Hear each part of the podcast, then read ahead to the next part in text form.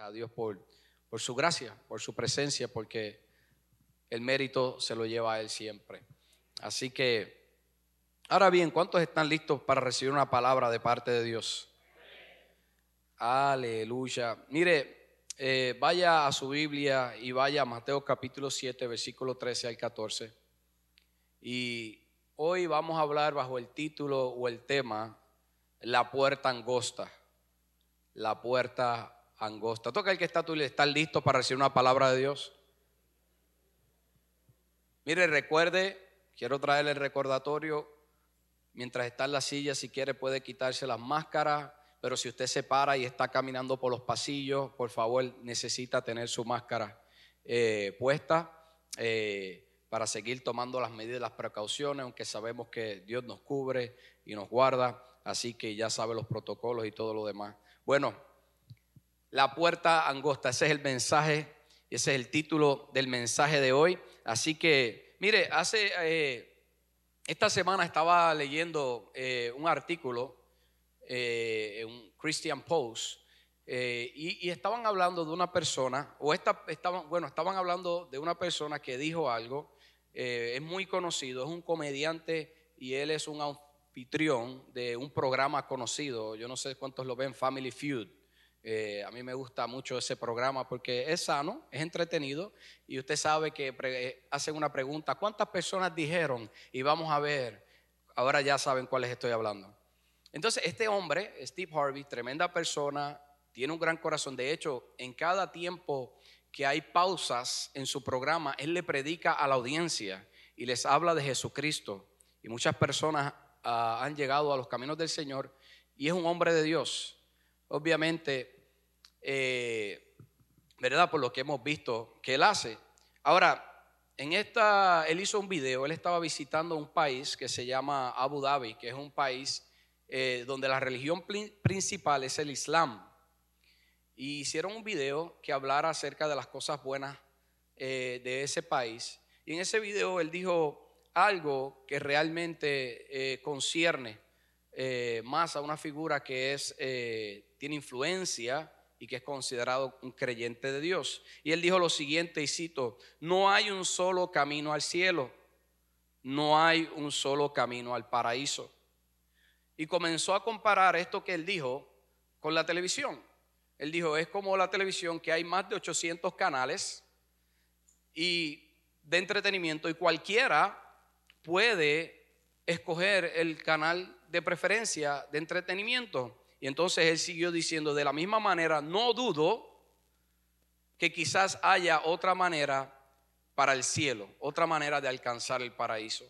Y yo quiero decirte algo en esta hora. Juan capítulo 14, versículo 6, Jesús dijo, yo soy el camino, la verdad y la vida. Nadie puede ir al Padre si no es por medio de mí. Quiero decirte en esta hora que el único camino al paraíso, el único camino al cielo, el único camino al reino de Dios es Jesucristo.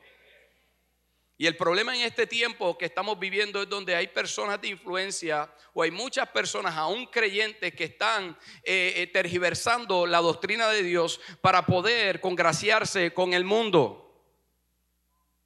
¿Y sabes por qué? Porque quieren tomar la puerta ancha. Quieren ir por la puerta ancha, por lo fácil, para no ser juzgados delante del mundo. Pero quiero dejarte saber lo que dice Mateo 7, 13 al 14. Solo puedes entrar en el reino de Dios a través de la puerta angosta que dice, solo puedes entrar, vuelvo y te repito, en el reino de Dios a través de la puerta angosta. La carretera al infierno es amplia y la puerta es ancha para los que muchos que escogen ese camino. Sin embargo, la puerta de acceso a la vida es muy angosta y el camino es difícil y son solos o solo unos pocos los que alguna vez la encuentran. ¿Y por qué son pocos? Porque muchos quieren lo fácil. Entonces, cuando vemos esta palabra, lo que dijo Jesús, hay un solo camino. Y este camino es angosto. La puerta para entrar a este lugar es angosta. Y muchos no quieren escoger esta puerta porque cuando se acercan a esta puerta se acercan a la luz. Y cuando se acercan a la luz, sabes que sus pecados van a ser expuestos. Y hay gente que no quiere que sus pecados sean expuestos. Juan capítulo 3, versículo 20. Hoy quiero que la palabra sea la que nos ministre.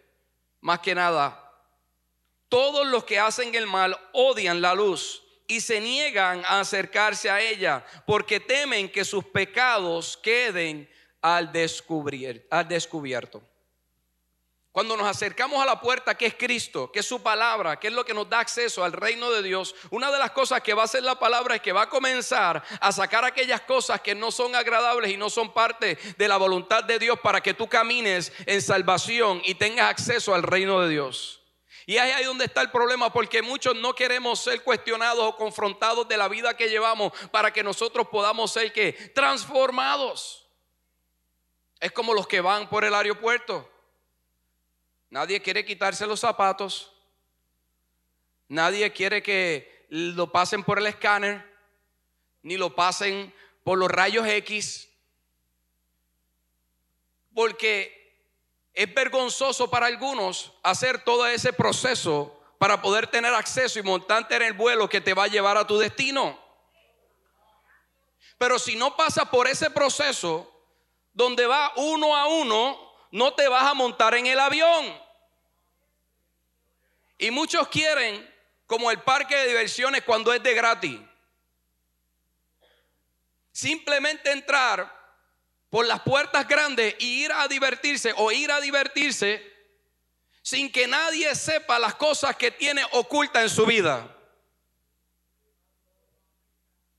Y ese es el problema en estos tiempos, que muchos quieren tomar la puerta angosta porque sabes algo, quieren pasar desapercibidos delante de los demás.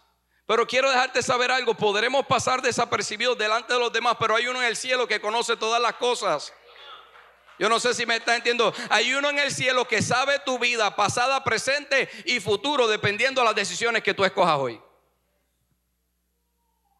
Entonces, es una situación que preocupa, ¿sabes por qué? Porque hay mucha gente en la iglesia, hay mucha gente, aún líderes, ¿sabes algo? Que no están dando evidencia de que están caminando de la forma que deben de caminar para entrar por la puerta angosta.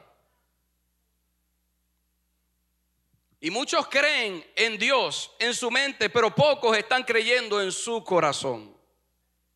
Muchos van a la iglesia, muchos leen la palabra, muchos tienen cánticos en su carro, muchos dicen Dios te bendiga, Dios te ama y estamos aquí para ayudarte. Pero no se trata de lo que estás diciendo porque Jesús dijo, muchos dirán Señor, Señor, y el Señor les dirá, apartados de mí, hacedores de maldad, porque nunca os conocí. Porque sabes algo, están viviendo un evangelio en sus mentes pero no en su corazón. Y el Evangelio tenemos que vivirlo en nuestro corazón. Tenemos que tener una convicción para que haya una transformación, para poder tener acceso por la puerta angosta. Son pocos los que entrarán por esa puerta. Entonces una preocupación de nosotros de que a veces vemos gente que no están caminando como deberían de caminar para que tengan acceso al reino de Dios por la puerta angosta. Ah, pastor, pero la salvación es por gracia, algunos pueden decir. Y es verdad, mira lo que dice Efesios 2.8. Dios los salvó por su gracia, hablando de ti y de mí, cuando creyeron.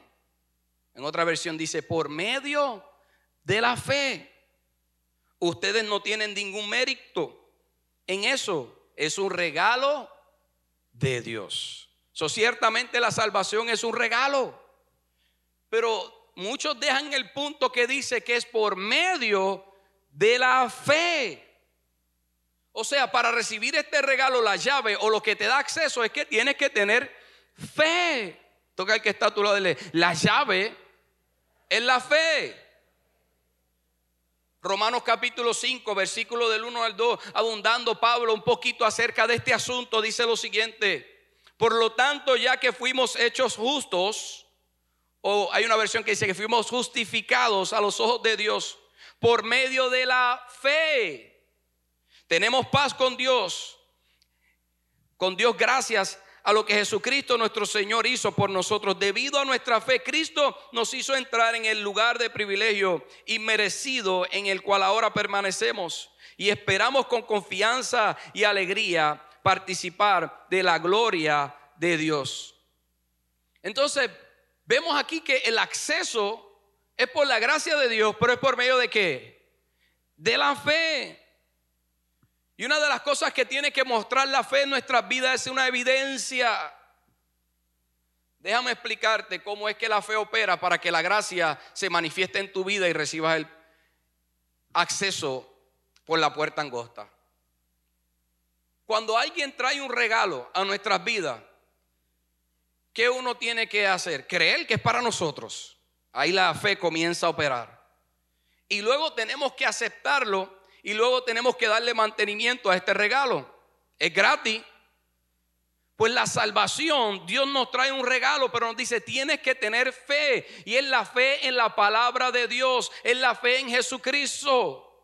Es la fe en lo que dice de esta manera. Y es por eso que dice arrepentíos. So, el acto de fe para recibir la gracia de Dios es arrepentimiento.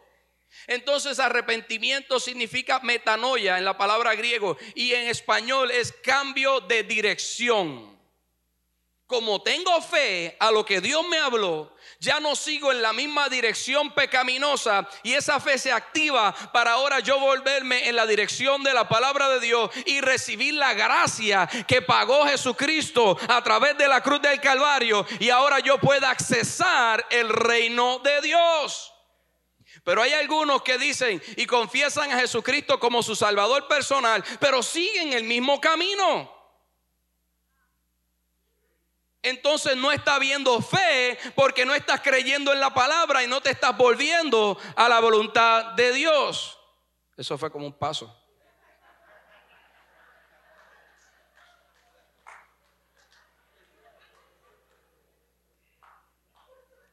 Y con estos tenis ni Usher.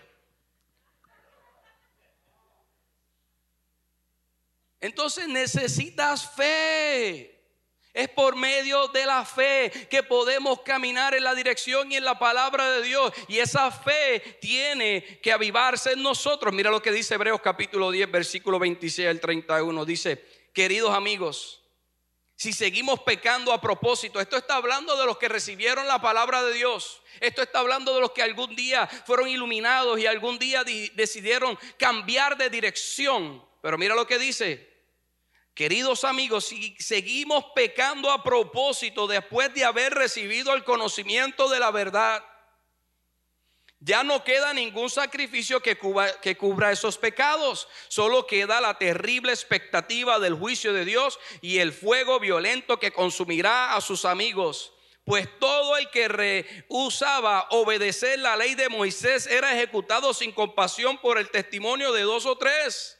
Piensen pues cuánto mayor será el castigo para quienes han pisoteado al Hijo de Dios y han considerado la sangre del pacto, la cual nos hizo que santos como si fuera algo vulgar e inmundo y han insultado y despreciado al espíritu de qué?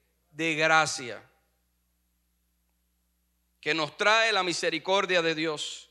Pues conocemos al que dijo, yo tomaré venganza y yo les pagaré lo que se merecen. También dijo, el Señor juzgará a su propio pueblo. Es algo aterrador caer en manos del Dios vivo. Entonces tenemos que entender esto, que hay gente que dice, una vez salvo, siempre salvo. Esta palabra me está diciendo que los que conocieron la verdad, que los que conocieron la palabra y que, es el pueblo de Dios, porque dice, Dios juzgará que a su pueblo, si se tornan otra vez en pos de los pecados y sueltan el regalo de la gracia, ¿qué sucede? Ya no hay más que sacrificio porque ya la gracia que tenían no la están recibiendo. Y dice que les espera que una horrenda tribulación, una horrenda, una horrenda condena para esos que, que desprecian el pacto de la sangre de Jesucristo. Solo está hablando a quién? A los que están en el mundo que no han conocido a Dios o le está hablando a los que un día tuvieron conocimiento de la verdad de Dios?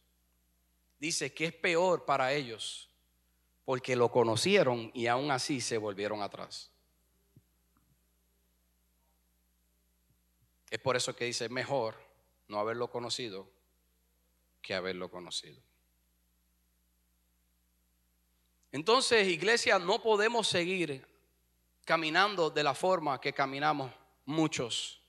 ¿Sabes por qué? Porque quizás algunos dicen, pero es que no somos juzgados. Perdón, no somos condenados. Cristo no vino a condenar, según Juan 3:17. Sí, pero algún día todos seremos juzgados. Todos seremos juzgados de acuerdo a nuestras obras. Entonces, todos merecemos la condenación, pero gracias a Cristo Jesús y que por la fe ahora cesamos a la gracia, podemos tener acceso al reino de Dios, a la salvación, a lo que Dios quiere para nosotros. Entonces tenemos que acercarnos a la luz para que esa luz, que es la palabra, produzca que en nosotros evidencia. Hay una evidencia cuando caminamos en la palabra de Dios, no simplemente es que ya le estoy creyendo y sigo haciendo lo mismo de hace 20 años, no, tiene que haber una evidencia de que somos creyentes, tiene que haber una evidencia de que caminamos en la palabra y en la voluntad de Dios. Mire, los otros días, mi hijo Mateo, que tiene 5 años, llevaba un tiempo sin ir a la escuela. Y cuando por fin fue a la escuela, mire, todo el mundo lo recibió. Él es popular en su salón. Las maestras se pelean por él, no quieren cambiarlo. Porque hicieron unos cambios y la maestra dijo, no, con este yo me quedo, no me lleve a Mateo. El muchachito tiene una gracia. Llegó y todos los maestros, la maestra llamó a, a la pastora diciéndole, todos los niños estaban contentos cuando llegó Mateo. Y nosotros también estábamos contentos que empezó a ir a la escuela.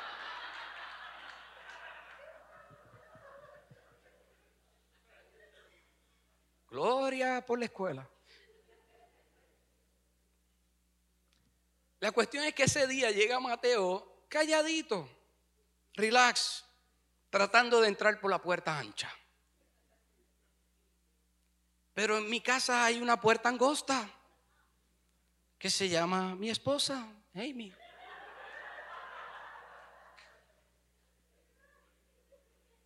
Y ella dijo, déjame verificar tus notas de hoy.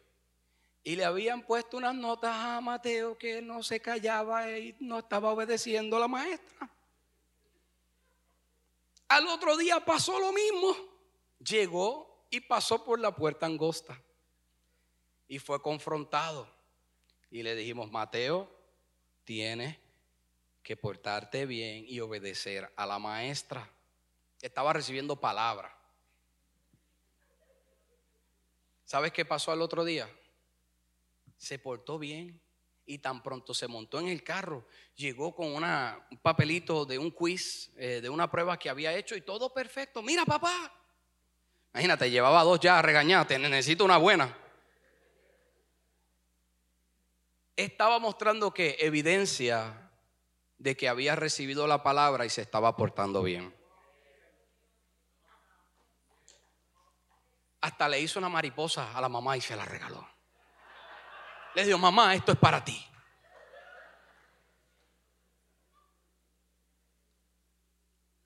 Cuando andamos en el Señor, se supone que la palabra tenga efecto en nuestras vidas y nosotros comencemos a cambiar nuestras actitudes para dar evidencia de la fe en la que estamos andando.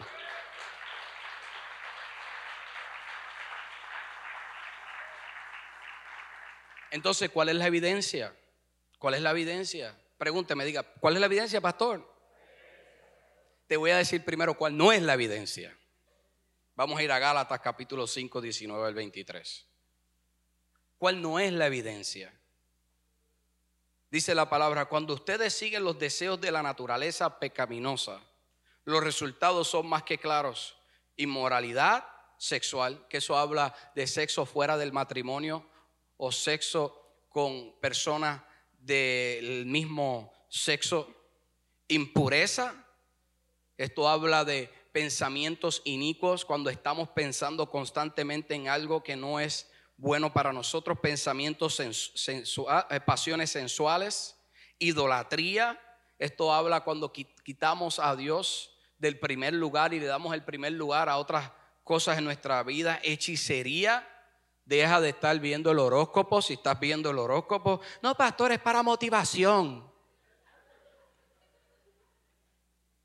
Hostilidad, peleas, o sea, contiendas. Si estamos en contienda constantemente, celos, arrebatos de furia o ira, o esto se diría, es que ella o él es explosivo. ¿Usted ha escuchado eso? Aquí no hay ninguno, eso en otro lugar.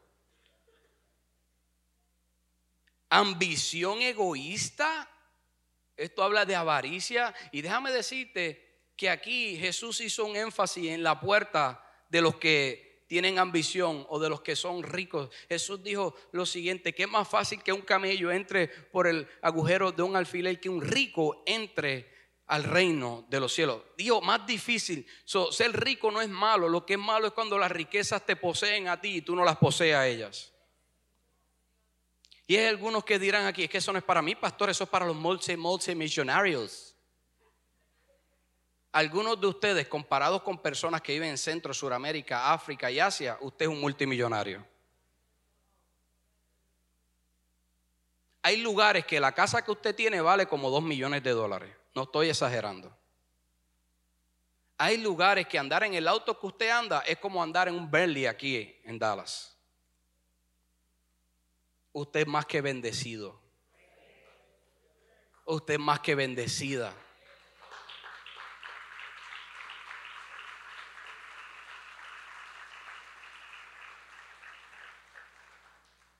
Así que tenemos que dejar de ser egoístas con lo que tenemos y tenemos que aprender de dar de lo que tenemos y no de lo que nos sobra. Eso empieza con nuestros diezmos, nuestras ofrendas, eso empieza con ayudar al prójimo, con ayudar al necesitado, con ayudar al que Dios te pone, que pasa delante de ti, que te lo trae, y tú le dices, vamos a orar por ti, pero quizás tú tienes la bendición para ayudarlo. Dale, un aplauso, así que además del fuerte aplauso.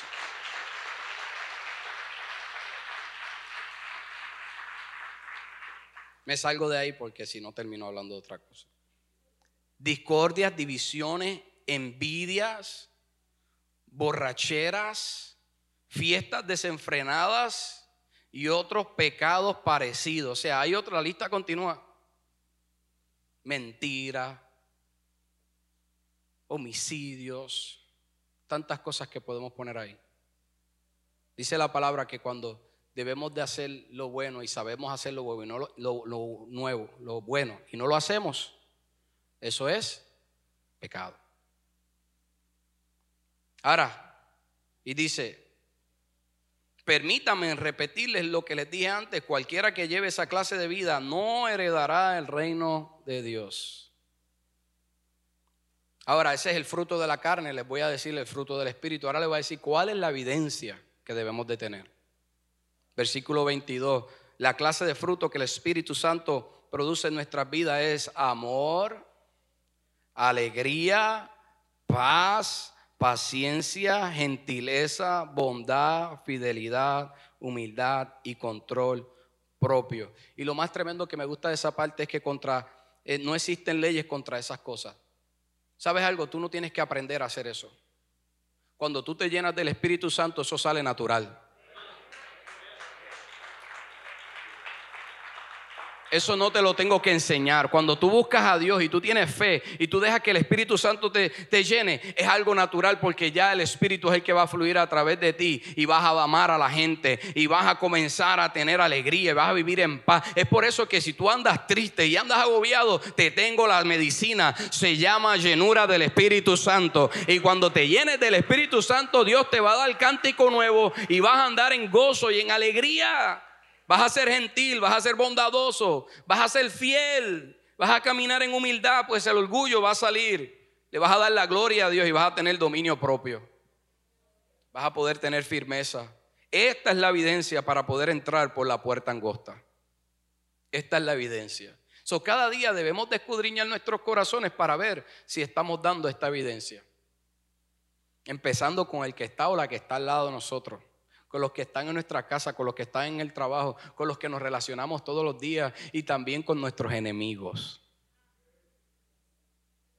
Si usted considera que tiene enemigos, yo no tengo enemigos. El diablo es el único.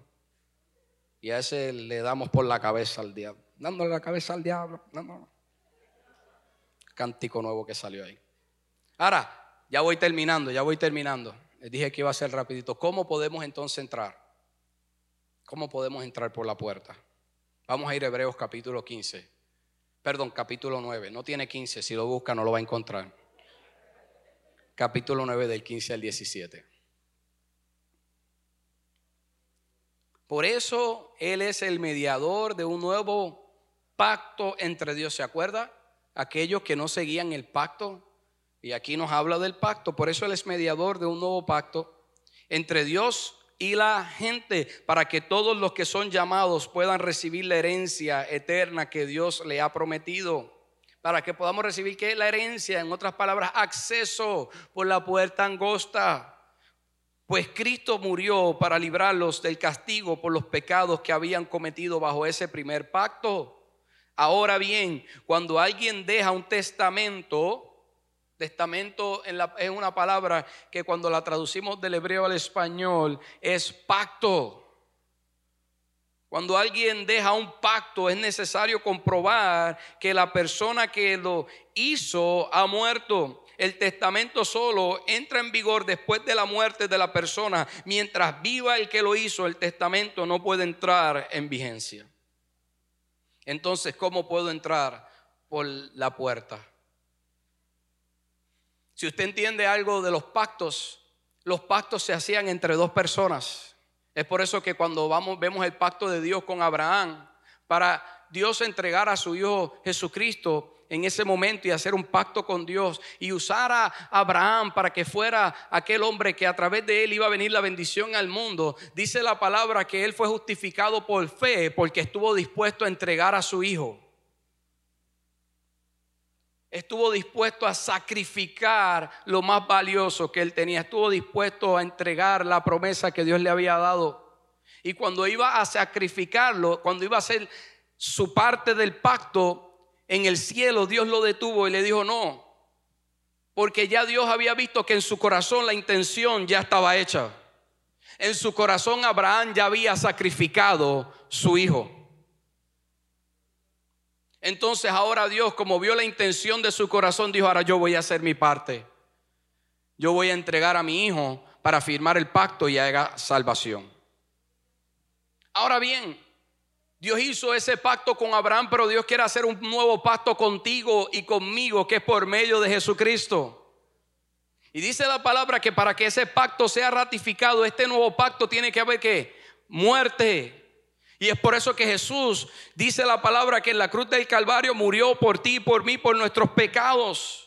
Entonces ahora para que nosotros podamos ser justificados por medio de la fe y nosotros entrar y tener acceso a la gracia que nos da acceso al reino de Dios por la puerta angosta, tenemos que hacer nuestra parte. ¿Y sabes cuál es nuestra parte? Morir al yo.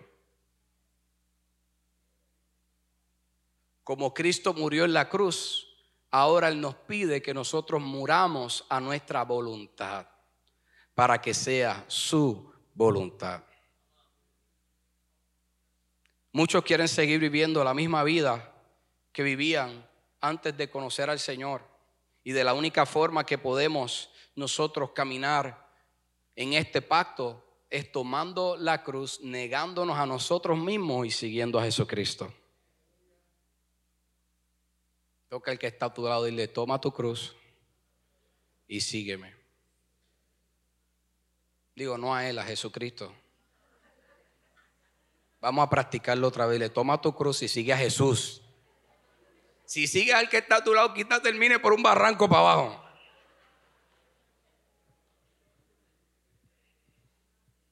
Muchachos, si pueden ir a ayudarme ya. Tenemos que morir al yo. Y es por eso que Jesús al principio, cuando estaba hablando de la, puerta angosta, que estaba diciendo? Y es difícil entrar por esta puerta. Porque lo más difícil de este proceso es morir al yo. No queremos ser transformados, no queremos ser cuestionados, no queremos que cuando pasemos por el escáner nos digan, eh, tienes que trabajar esta área de tu vida, tienes que morir al yo.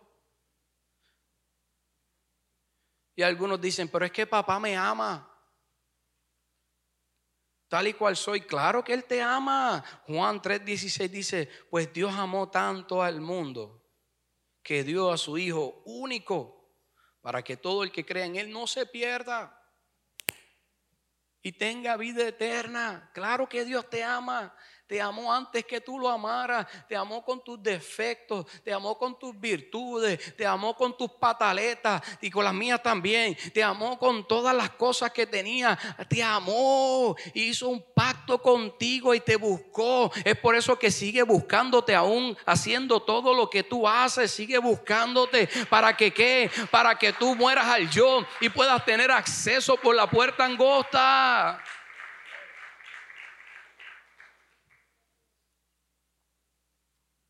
Me acuerdo una vez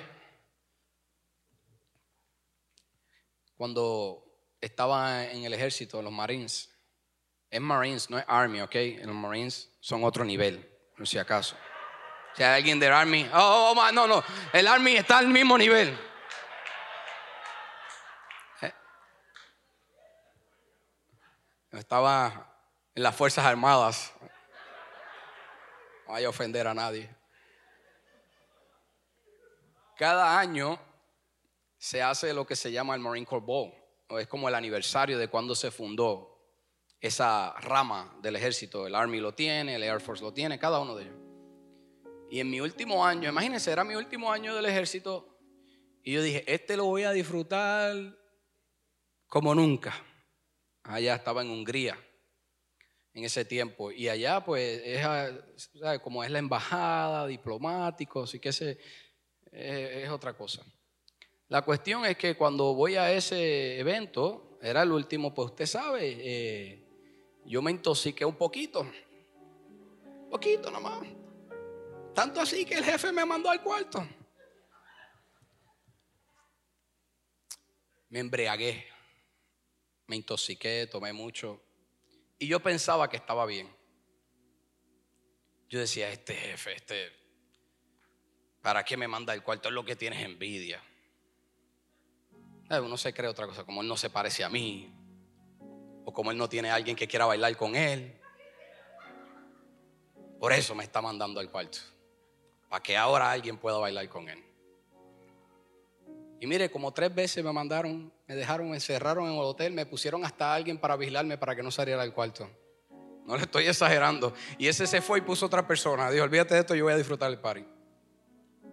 La cuestión es que al otro día, o dos días después, le esperó dos días después y me llamó a su oficina.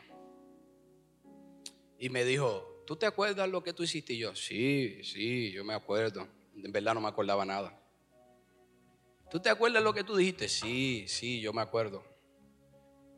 Y, pero no me acordaba. Y él me dijo, tú me dijiste en ese momento dado que tú eras uno de los mejores Marines aquí.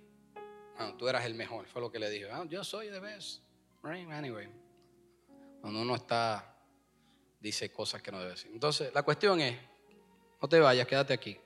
La cuestión es que él me dijo, ¿sabes qué? Y es verdad, tú eres uno de los mejores. Pero lo que hiciste estuvo fuera de carácter.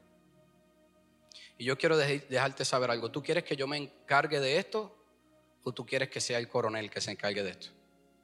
Si enviaban los documentos al coronel, a mí me iban a votar. Y yo no, yo quiero que sea tú. Yo sabes, así, ya estaba bueno y sano ya. Yo no quiero que sea tú. Y después de eso, él me mandó a coger clases de alcohólicos anónimos. Yo estuve ahí sentado y me tenía que parar. Mi nombre es Juan Cáceres y no soy alcohólico. Tuve un mes visitando alcohólicos anónimos. Me mandó un psicólogo por un mes y por otro mes no me dejó salir. Tenía que estar todos los días a las 8 en mi casa. Y todo ese tiempo aún así yo estuve molesto. Hasta hace poco yo estaba molesto y decía, él lo que tenía era envidia de mí. Pero ahora que uno madura y ha permitido que Dios transforme a uno, me di cuenta que lo que estaba haciendo era cuidándome. Cuidando al resto de los que estaban allí y cuidando mi carrera, que ya estaba por terminar. Para terminar with honorable discharge, terminar honorablemente. Y hay veces que tú y yo nos molestamos cuando somos confrontados, cuando somos cuestionados. ¿Y sabes por qué? Es por la ignorancia que tenemos, porque no entendemos que lo que Dios quiere hacer es cuidarnos para que termines tu carrera bien y entres por la puerta angosta.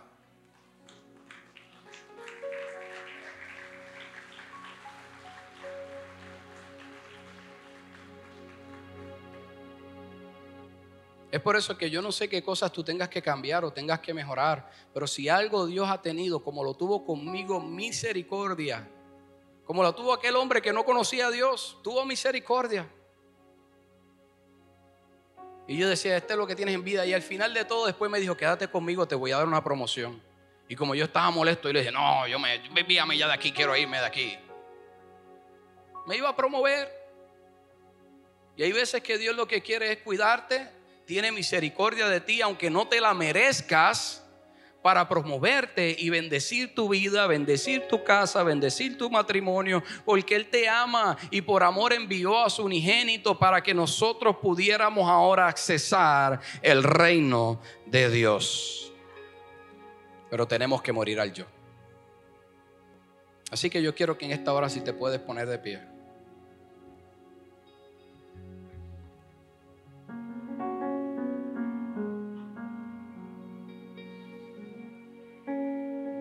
Yo quiero que medites en lo que el Señor te habló este día. ¿Qué te habló Dios? ¿Qué te habló Dios? ¿Qué te habló el Espíritu Santo?